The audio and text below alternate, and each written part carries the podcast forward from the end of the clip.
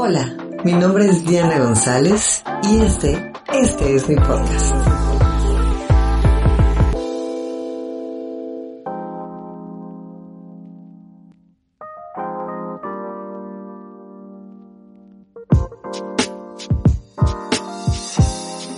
Pues el día de hoy en este podcast tengo una entrevista que desde hace mucho tiempo estaba yo con la intención de poder realizarla y compartirla con ustedes. Pero bueno, por fin hoy, el día de hoy se conjuntó todo y puedo estar platicando en manera directa, face to face, con las medidas sanitarias correspondientes con mi queridísimo Miquel Ferrer. ¿Lo dije bien? Perfecto. Eso. Y pues además de eso tengo el placer y el gusto de estar bebiéndome un vinito, yo solita, como una teporochita que soy, y esto es un moscato frisante. ¿Lo dije bien? Luna Murviedro, perfecto. Eso. Exactamente. Moscato es la uva. Ok, Frisante Luna es es el nombre del vino. Luna Murviedro es, Es la bodega. es la bodega. Entonces, Luna de Murviedro. La uva es, moscato y la vinificación que se le hizo es que es frisante. frisante, o sea, espumoso. Correcto. Sí, sí, burbuja, dulzón, fresquito. Ay, se preguntarán, bueno, ¿por qué me están hablando de todo esto? ¿Qué está pasando? Hay una razón y tiene que ver con eh, Miquel, que él es experto, es especialista en despertarnos las eh, papilas gustativas Correcto. y que exploten al ritmo de unas buenas notas de vino. Fíjate que me dicen, me preguntan mucho que si soy sommelier, enólogo, cuál es mi profesión, y la verdad es que no soy ni sommelier ni enólogo, ¿eh? Lo Eres digo, teporochito uh, como yo. Yo soy te por ocho. Oye, fíjate, te quería explicar, ¿eh? ¿sabes de dónde viene la historia No, de te por ocho? cuéntame, cuéntame.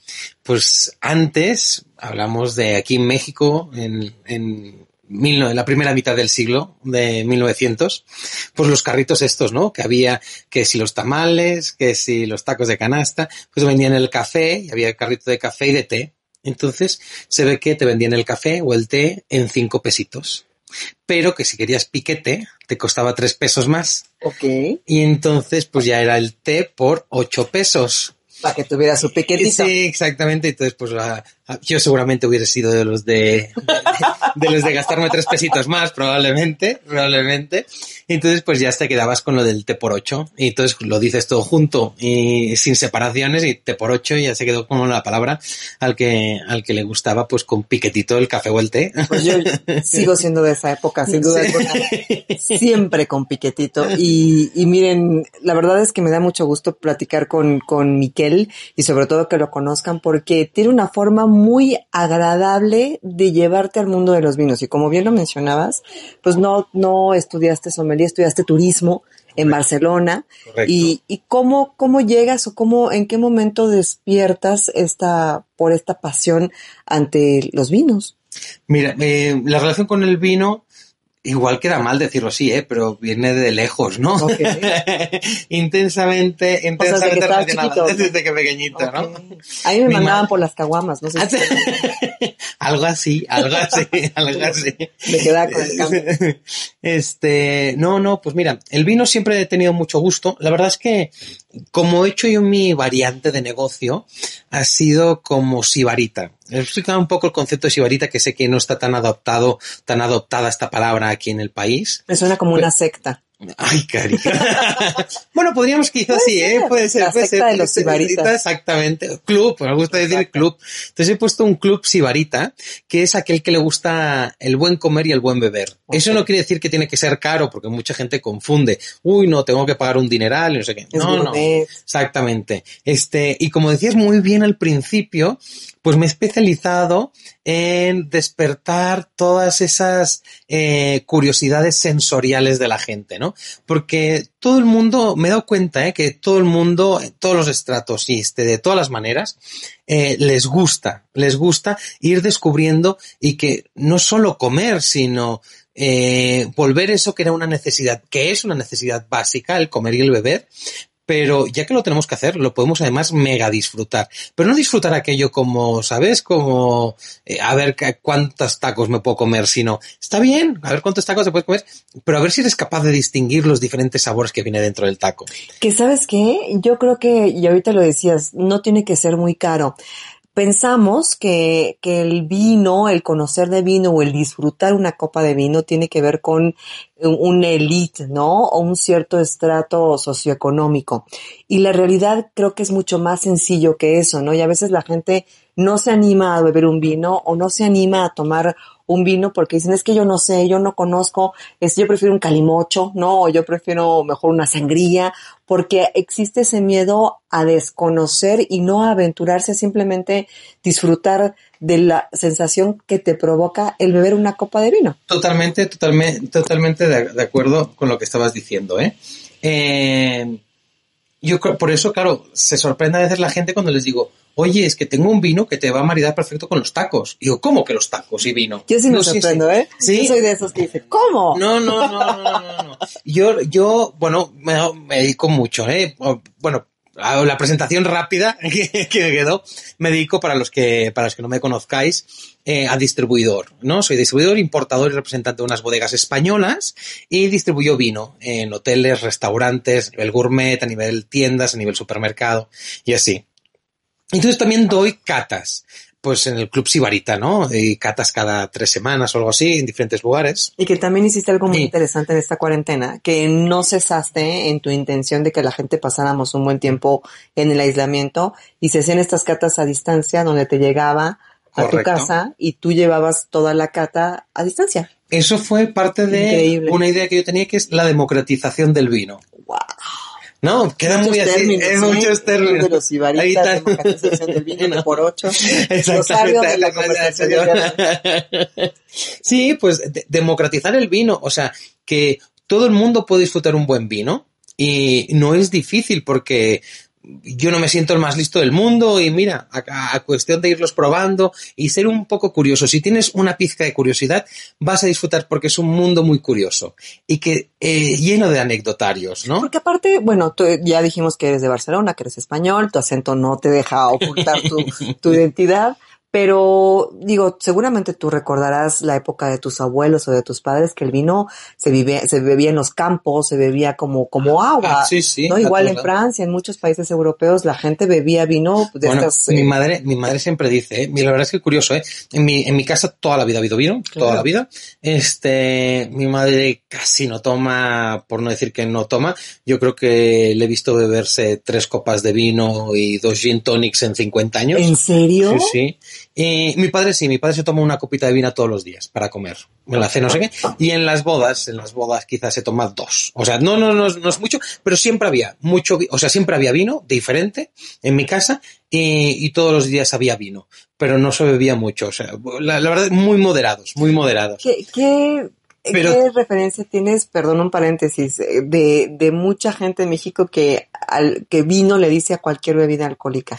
¿Has escuchado ah, eso? Sí, sí, sí, claro, te traes vino, te traes el tequila, el whisky, no una cerveza, no, ah, quizás cerveza no, cerveza le llamas cerveza, pero sí, sí, el vino no sé cuántos, no, al principio me perdía, eh, sin duda alguna, el vino, digo, este, este vino, de a punto de pegarle un sape, ¿no?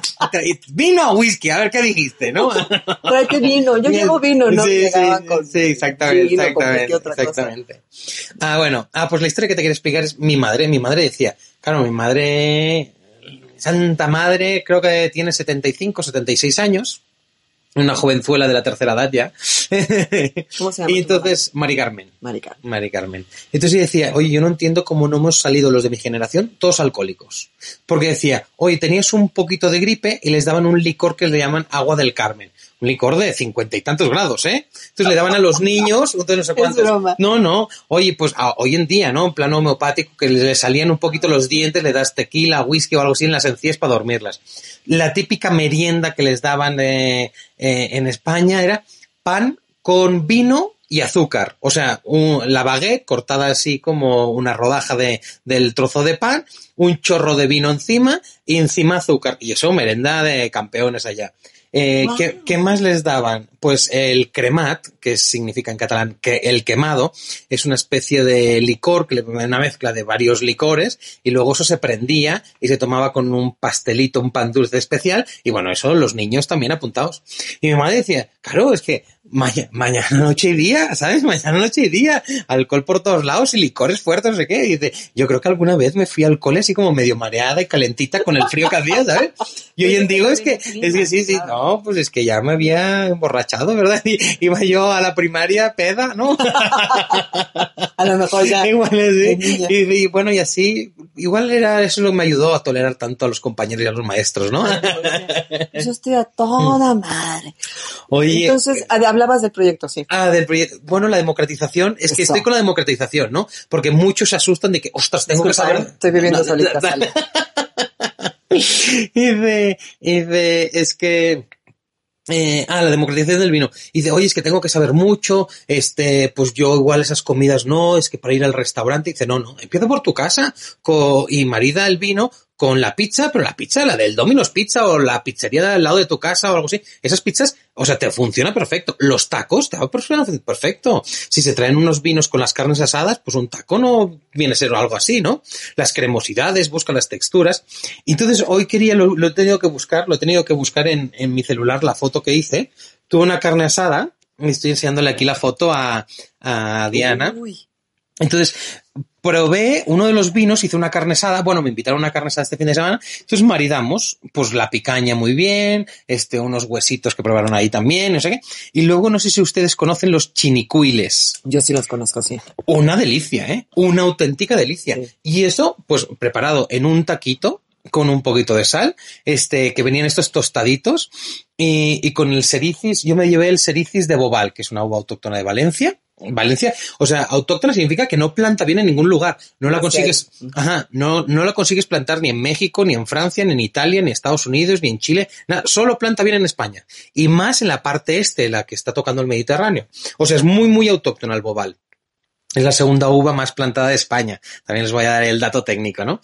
Bueno, ese marido, ese vino marido perfecto con un taco de chinicuiles que le estoy enseñando la foto para que no, para que vean que no miento, ¿eh? Para que no vean que no miento. ¿O ¿eh? experimentaste la vez? O sea, no, no, fue la primera vez. Oye, pues también no sé qué. Oye, pues vamos, aquí? vamos a poner, y ahí está el cepas viejas de Bobal, que son 100%, tinto de autor 100% de Bobal. Con salsita, porque si no, entonces, no es taco. Entonces, exactamente, y con un poquito de salsa que no es taco. Una salsa procuren, eso es verdad, ¿eh? Eso es verdad. La única pelea que puede tener el vino con, la con, la gastronomía mexicana es que si nos vamos a las cosas muy picantes.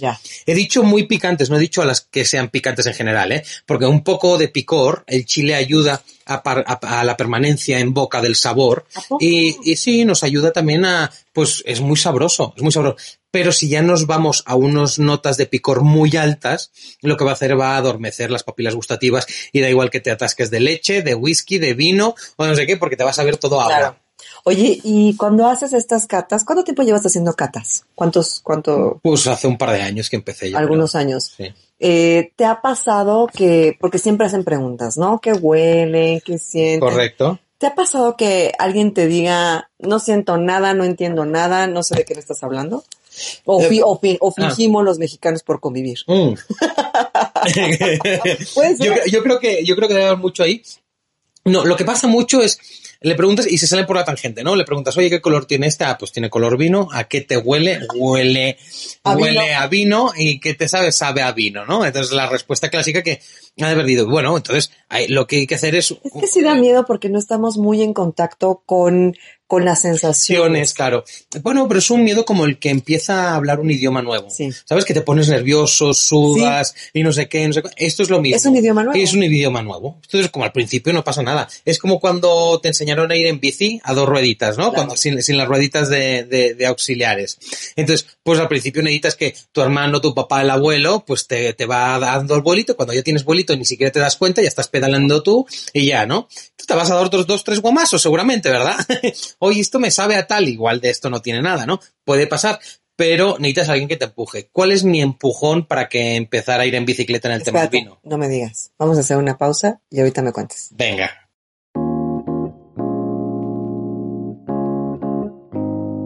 Nos quedamos en un punto de verdad neurálgico de esta conversación de sibaritas. Eh, digo, si me aceptas, no Claro. sé cuál es mi novatado que tengo que hacer para pertenecer al club. Pero supongo que comprar unos vinos. Este, No, no, no, ni eso, ni eso. Las primeras botellas muchas veces las abro y las probamos juntos, como... como la que es. Bueno, Claro. no estoy junta, estoy solita. Pero si hay una prueba sibarita que vas a tener que explicarme estoy tú muy nerviosa. la cata del vino que estás tomando. Pero primero, dime cómo nos das el empujoncito Ah, que nos quedamos en eso correcto. Antes de la pausa. Eh, mira, el empujón que doy yo a las catas para animarles, lo hago a través de juegos. Entonces, cuando veo a alguien que no se anima a decir algo, que muchas veces lo ha percibido, pero más bien tiene miedo de decirlo, es, le digo, oye, pues mira, esto a mí me huele a tal. Entonces después vuelven a oler y dices, ah, pues sí. Cuando ya te dan el principio del caminito y ya se van, como dicen aquí, ¿no? Como Gordon Tobogán, ¿eh? como, como hilo, de, hilo, hilo de media. Oye, sabes todas las frases Todas, todas, todas. Aquí hay que defenderse como sea. Pero sí Bueno, es cierto. Bueno, entonces dices, oye, pues mira, es cierto que tiene color vino, porque no es ninguna mentira, pero fíjate que vamos a intentar a descubrir y ser creativos en la imaginación qué otros colores parecidos al vino que estás viendo a ti te parecen, porque es verdad que hay unos vinos que son, tienen un rojizo intenso, Sí. que se van al granate, ¿no? Sí. Oye, pues a veces, ¿qué, qué, qué frutas o qué materiales podemos encontrar que sean de estos colores? Ah, pues color terracota, como de barro, ¿no? Oye, pues de frutas, no sé, la, Cereza. la exacta- la ciruela o algo así. Luego nos vamos en los colores, ¿no? Que igual que podemos utilizar en la moda de que, oye, este pues se va al tonos quizá no, mm, más negro, más rojos, otros que se van a colores púrpura o anaranjados. Entonces, si, si, si tienes la paciencia y un poco la creatividad de qué tal, que aquí en México lo que sobra es creatividad. Exacto. Es espectacular. Este, pueden aquí ser todos grandes sibaritas, ¿eh? Pero entonces, eh, la verdad es que es, es simplemente permitirte también, ¿no? Creo que a veces comemos muy rápido o bebemos muy rápido y perdemos esos tiempos que habían antes, porque pues mucho de eso tiene que ver con cómo eran las costumbres antes, ¿no? De sentarse, tener una sobremesa larga que todavía existe en algunas provincias eh, de España o de Francia o inclusive aquí en los en los eh, en los campo en el campo, ¿no? Que tienes más tiempo de sentarte y realmente disfrutar lo que estás haciendo, el momento presente, lo que estás comiendo. A veces pierdes y, y mezclas tantas cosas en la cotidianidad que ya pierden sus características originales y dejas de percibir, ¿no? Como por, por, te automatizas un poco en el proceso. Yo creo que es una cosa que el vino, el vino no- yo creo que al ser humano le ha enseñado muchas cosas. Una es la de beber sin tener sed, ¿no? Ajá. Entonces, en esa misma línea eh, es la que te puede acompañar y empezar a aprender a relajarte. Mm, Oye, exacto. tengo media hora para comer y comes tú solo. Eh, caso hipotético, ¿no? En realidad, cuando tú comes solo, en 10 minutos te lo has ventilado los dos platillos que, o los 15 minutos en el Claro. platillo. Entonces, acaba y sírvete en la copita esa de vino.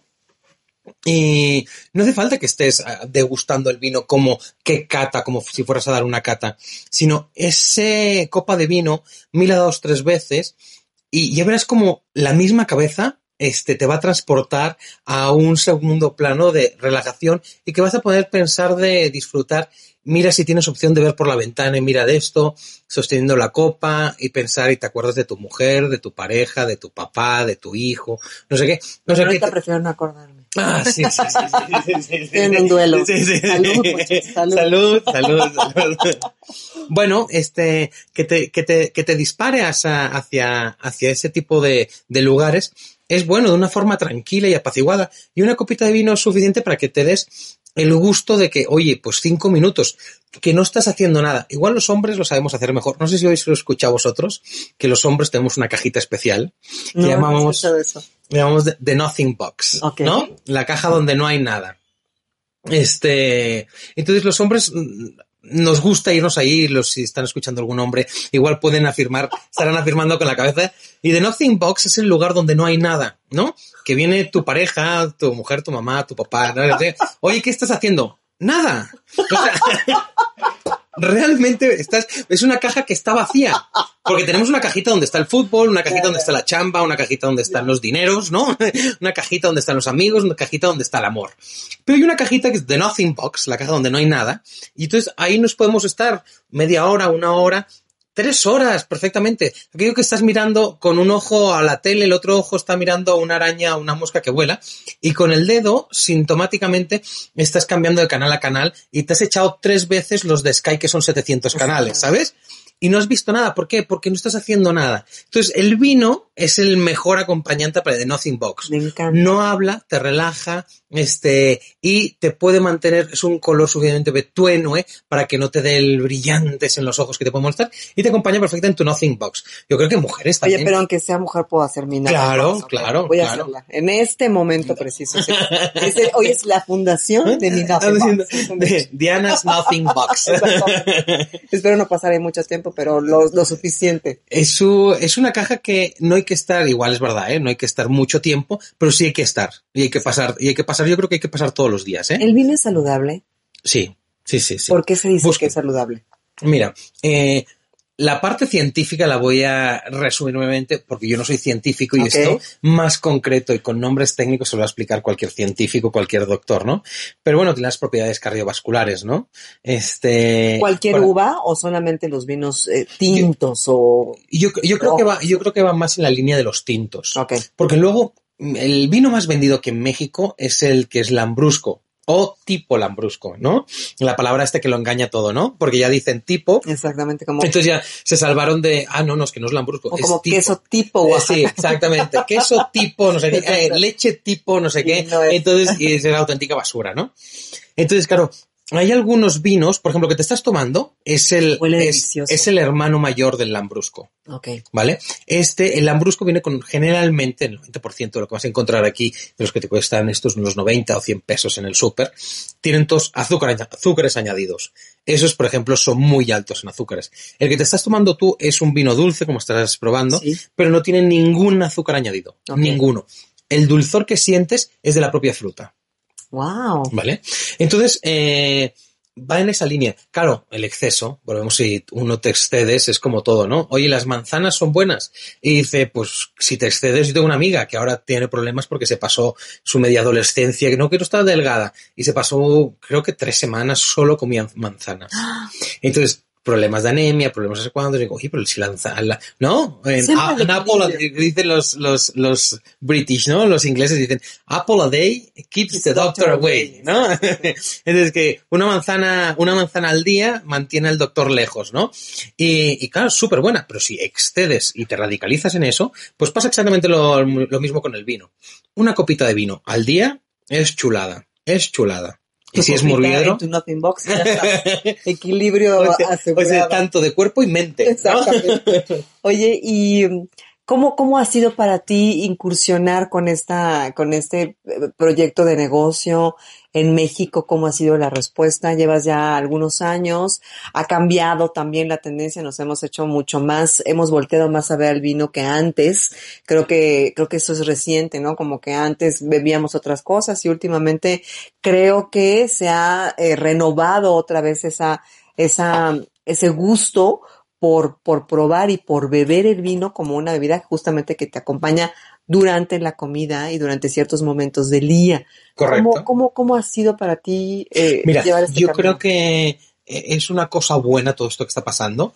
Eh, Siento, yo he escuchado mucha gente eh, que se quejaba, no, es que la competencia está descomunal porque no sé cuántos. Y de bueno, si tú estás vendiendo un buen producto a un precio justo, no te preocupes, van a acabar funcionando las cosas.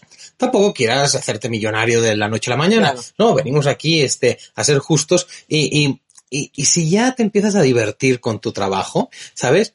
No digo que no te preocupe el dinero, ¿eh? No, Sin bueno, duda, ¿eh? estoy preocupado y tengo que pagar cosas y no sé cuántos, tal, pero vives un poco más eh, desahogado. ¿Vale? Porque estás disfrutando lo que haces con tus clientes y tus clientes. eh, yo lo diría que, claro, que sí, un poco se te vuelven tus amigos, ¿no? Y te empiezan a invitar, oye, en fiesta de cumpleaños 20, ¿no? A ver si nos haces una cata aquí privada para dormir. Y luego, pues, la cata dura una hora y el cumpleaños dura cinco, ¿sabes? Entonces ya te quedaste ahí y luego se acabó el vino y empezamos con los whiskies y, oye, y eh, bailar con la abuelita, que no sé qué. O sea, sí, sí, pues es parte. Y es parte del negocio. Es parte del negocio y parte de mi vida ya. Entonces, Club Sibarita, así es nuestra vida en el club. Oye, hazme mi, ya vamos a terminar esta segunda parte y última parte. ¿Cuál es mi prueba?